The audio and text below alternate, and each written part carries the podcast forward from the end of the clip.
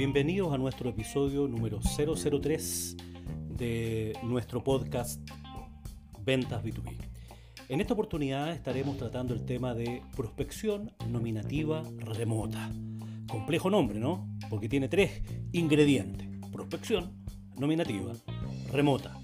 La verdad las cosas es que este es un tema que siempre sale y es recurrente en todos los cursos de ventas que me ha tocado dar. Eh, parte de, los pedidos que siempre hacen los gerentes comerciales, los dueños de las empresas, antes de, preparar un curso especialmente dirigido para los vendedores, eh, dicen, oye, por favor, enséñales un método para que salgan de la oficina y vayan a buscar clientes. Y pensando en que tradicionalmente se ha pensado que los negocios B2B sobre todo se pueden hacer con mayor posibilidad, con mayor eh, evidencia de que van a resultar con mayores expectativas de cierre cuando estamos face to face con el cliente, cuando estamos eh, de cerca. Y efectivamente eso es así. La venta presencial por determinar, por infinitas razones y por la tradición también, eh, hace que tenga más probabilidad de cierre que una usando algún canal remoto. De hecho, eh, muchos cargos, hasta el nombre del cargo resulta inequívoco, dice, en algunos casos dice vendedor a terreno. Lo que se espera es que el vendedor esté justamente en terreno, buscando clientes, buscando cerrar eh, negocios. Esa es la labor. Y la verdad las cosas que la prospección, que viene de buscar mineral, donde lo hay, eh, la idea es que la prospección sea un trabajo recurrente, permanente, continuo y es el más importante que tienen los vendedores. El vendedor debería dedicar, independiente de la empresa que se trate, independiente de la función, el nombre del cargo que tenga, debería ocupar a lo menos el 50% o más de su tiempo en la labor de prospección. ¿Y qué significa prospectar? Buscar nuevas oportunidades de negocios. No sacamos nada con tener un cuento súper lindo, una propuesta de valor eh, exquisita, bien armada, bien pensada, identificada todos los, roles, una, generación de beneficios y a lo mejor un storytelling, una forma de contarla eh, muy bien, si no tenemos a quién contarles eso. Sin prospección no hay ventas y de eso se trata la función del vendedor, independiente del nombre del cargo que tenga. Eh, y, ese, y ese rol, esa responsabilidad es generar demanda. Eh, en, las pymes y en las microempresas o, en aquellos emprendimientos que son individuales, justamente una de las, cosas que más les cuesta es aumentar su facturación. Y la razón fundamental es que no hay alguien que se dedique full time todo el tiempo a vender. Alguien se debe duchar pensando en a quién le voy a vender hoy en todas las empresas. La venta es la función principal y eso significa hacer todas las acciones que deba hacer para atraer nuevos clientes o nuevos negocios a, mi, a mi negocio, de tal manera de asegurar ese cierre. Por otro lado, hemos visto que, cuando vamos a la venta de soluciones, a la venta de proyectos para otras empresas, cosas que son más complejas, tienen un periodo de maduración eh, del orden de 90 días. Por lo tanto, lo que no estoy prospectando hoy día es lo que no voy a cerrar en 90 días más. Entonces, por esa razón es súper importante. Bueno, en este capítulo vamos a estar hablando de justamente de, eso, de esos temas, de prospección nominativa, remota. Primer tema es a quiénes, a quiénes ofrecer, a quiénes buscar eh, para que son candidatos a ser nuestros clientes, dónde prospectar, a quiénes prospectar. Y aquí probablemente en tu modelo de negocios tienes definido un segmento de mercado al que vas a llegar. Pero la invitación en este, en este capítulo es que hagamos vamos haciendo un doble clic en ese eh, ejemplo de segmentación y vamos acotando, perdón, no es acortando, acotando a quién vamos a dirigir, dónde vamos a dirigir nuestros esfuerzos de búsqueda de nuevos clientes. Debes imaginarte cuál es tu cliente ideal, cuál es tu buyer persona, identificar el segmento geográfico, la industria, dónde está, el cargo que tiene. ¿Quiénes tienen ese dolor? ¿Cuál es la necesidad que tu propuesta de valor satisface o es capaz de satisfacer? ¿Dónde están esas personas? ¿Quiénes, son? ¿Dónde están? Y aquí el rol principal que debe tener el ejecutivo comercial, el vendedor o como se llame, es hacer una base de datos de todas esas personas. ¿Y por qué decimos nominativa? Porque tiene que ser así, con nombre y apellido. No me basta con decir que, por ejemplo, si estoy vendiendo un software para el área de recursos humanos de, empresas, eh, no me basta con decir eso, ya que eso puede ser infinito. Tengo que decir, voy a llegar a las empresas de tamaño mediano, de tal tipo de industria, de, la minería, del mundo de la finanza, eh, del sector público, en fin, donde yo defina que voy a llegar con mi propuesta de valor. ¿A qué cargo voy a llegar? Y aquí empieza una, un segundo problema, que en el mundo B2B, la venta puede ir dirigida a a lo menos cinco personajes de acuerdo al, modelo de compras que tenga esa empresa. Puede ir dirigida el, impacto que yo voy a buscar donde están esos buyer personas a los usuarios finales, a los que van a usar el, producto o servicio que yo estoy vendiendo.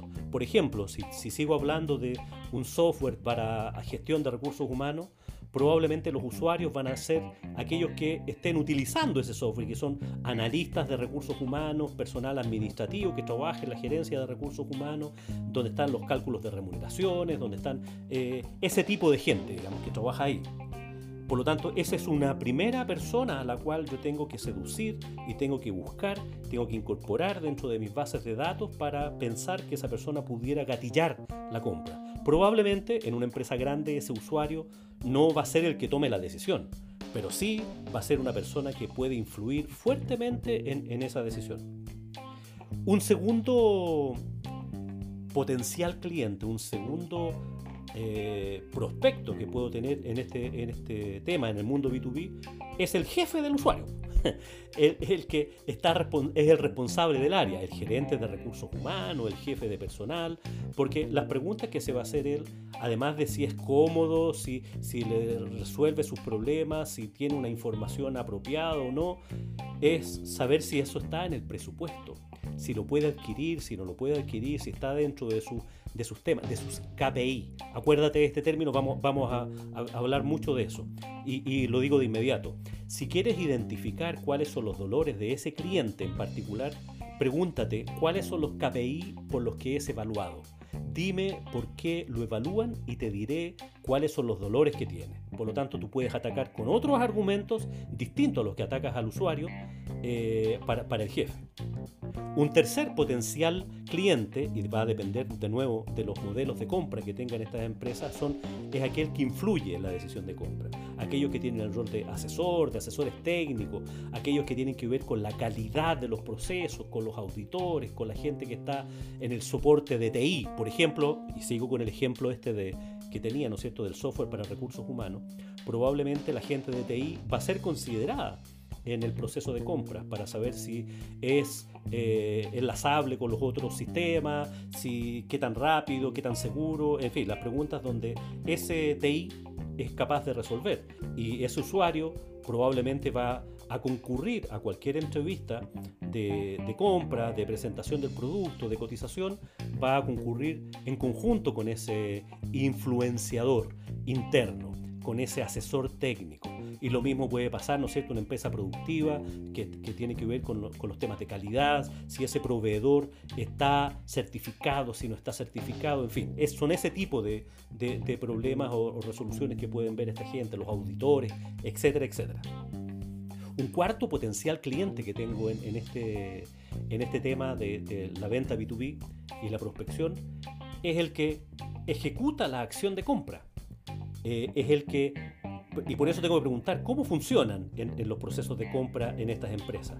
Mientras más grande es la empresa, está más separada las funciones. Y probablemente a ese comprador eh, diseñe incluso en, grandes empresas, en el mundo de la minería, en el mundo de la acuicultura y en, otros eh, niveles de industrias muy grandes, forestal, eh, tienen portales de compra. En el fondo, cuando tienen un requerimiento de compra de alguno de sus eh, clientes internos, suben una cotización y, tienen que ver con, aquellos eh, vendedores o aquellos oferentes, aquellos proveedores que estén inscritos en esos portales y tienen que mandar una cotización. O sea, ese comprador, pregúntate cuáles son los KPI que tiene ese comprador probablemente a él le interesa tener el máximo de compra y, optimizar eh, todo ese proceso, tener, tenerlas al día, tener más de tres cotizaciones, etcétera, etcétera. Que no tiene nada que ver con las necesidades que tiene el usuario, con las necesidades que tiene el jefe de los usuarios, con las necesidades que tiene el, asesor y finalmente, ¿por qué, porque este comprador? ¿Por, qué le pagan? ¿Ah? ¿Cuál es su rol? En, en algunas empresas grandes uno se encuentra, y me ha tocado encontrarme con después que pensaba que estaba listo todo el proceso de compra, llegar a una mesa de compra. Y donde hacen es obtener un siguiente descuento. Entonces, si tú no conoces de antemano ese proceso y te saltas, pues es posible que hayas entregado todos los descuentos que tenías considerado y, y, quedate fuera. Eh, en siguientes podcasts, tranquilo, aquí, aquí vamos, estamos hablando de prospección nominativa y remota, estamos hablando de cómo funciona el proceso y quiénes son los potenciales clientes, pero en otros, en otros eh, podcasts futuros vamos a hablar de los modelos de compras que tienen tus clientes. Y finalmente, un quinto potencial eh, cliente, un quinto potencial prospecto es el que decide.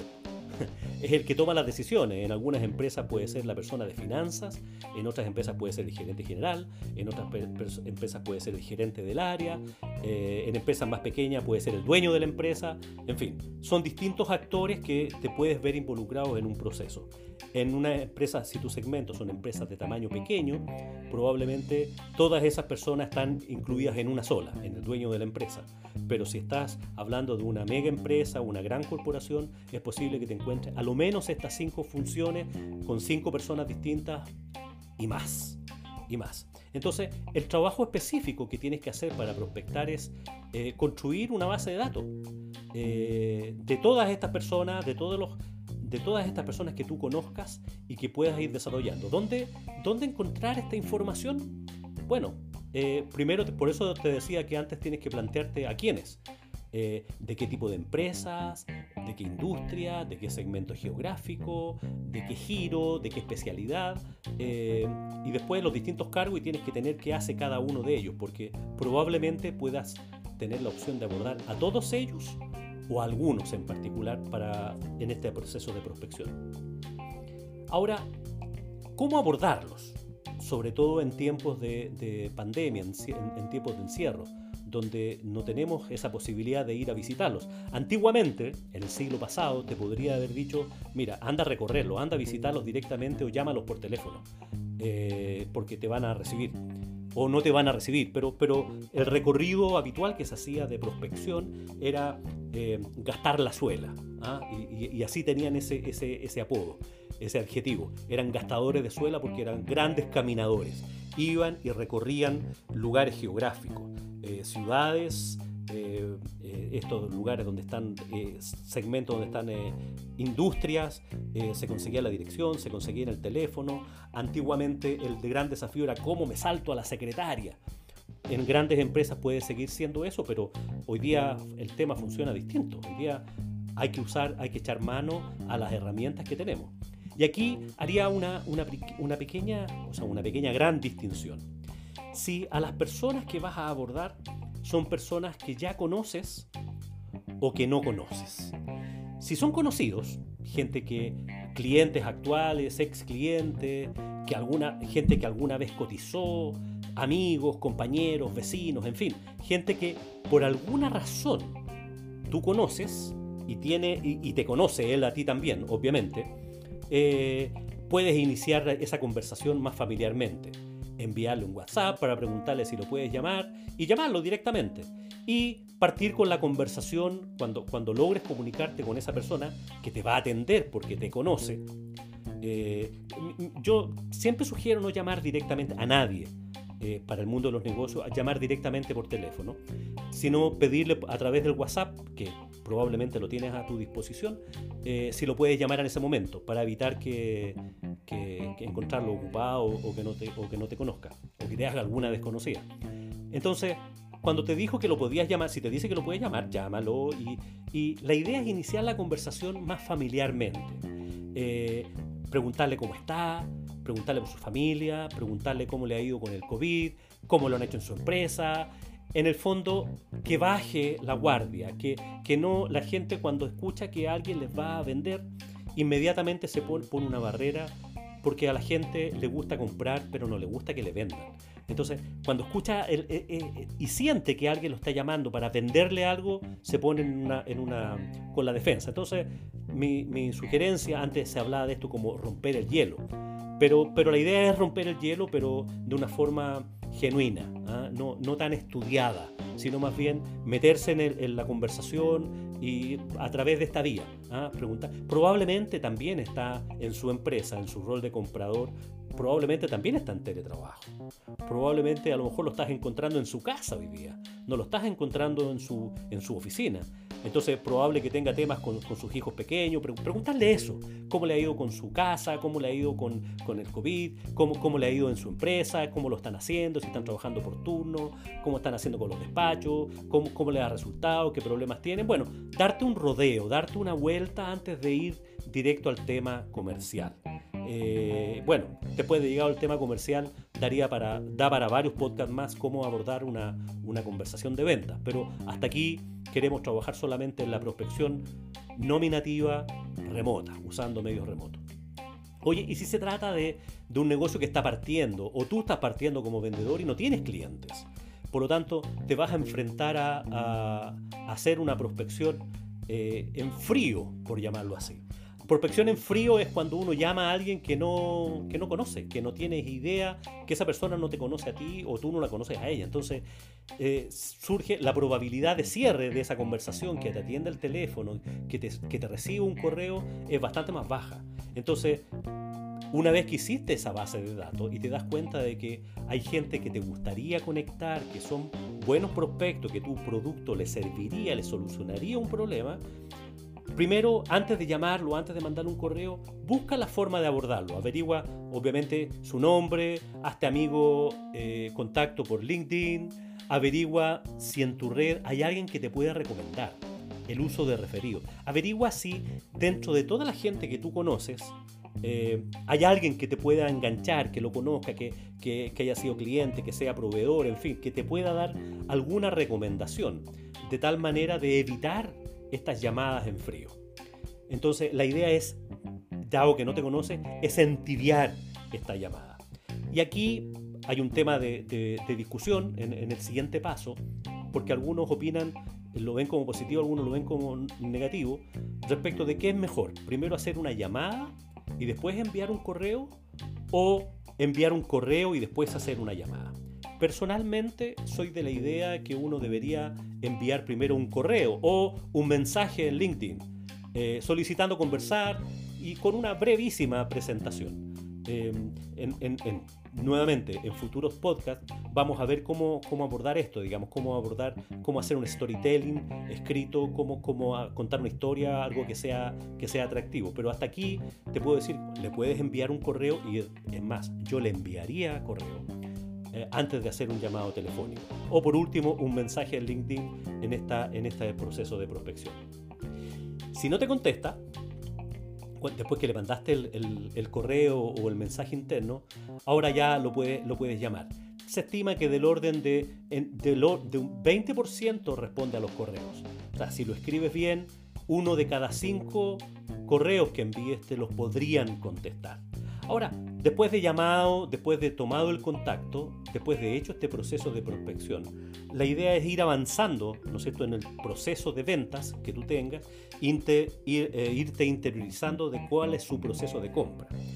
En futuros podcasts estaremos hablando del proceso de ventas ya propiamente tal, las etapas, el uso del CRM, cómo hacer seguimiento, cómo hacer presentaciones, cómo hacer un cierre, cómo eh, estar atento a las objeciones, porque ya sería un podcast demasiado largo. Entonces vamos a ir tocando esos temas en forma más em, segmentada, más, más precisa, para, para no enredarte.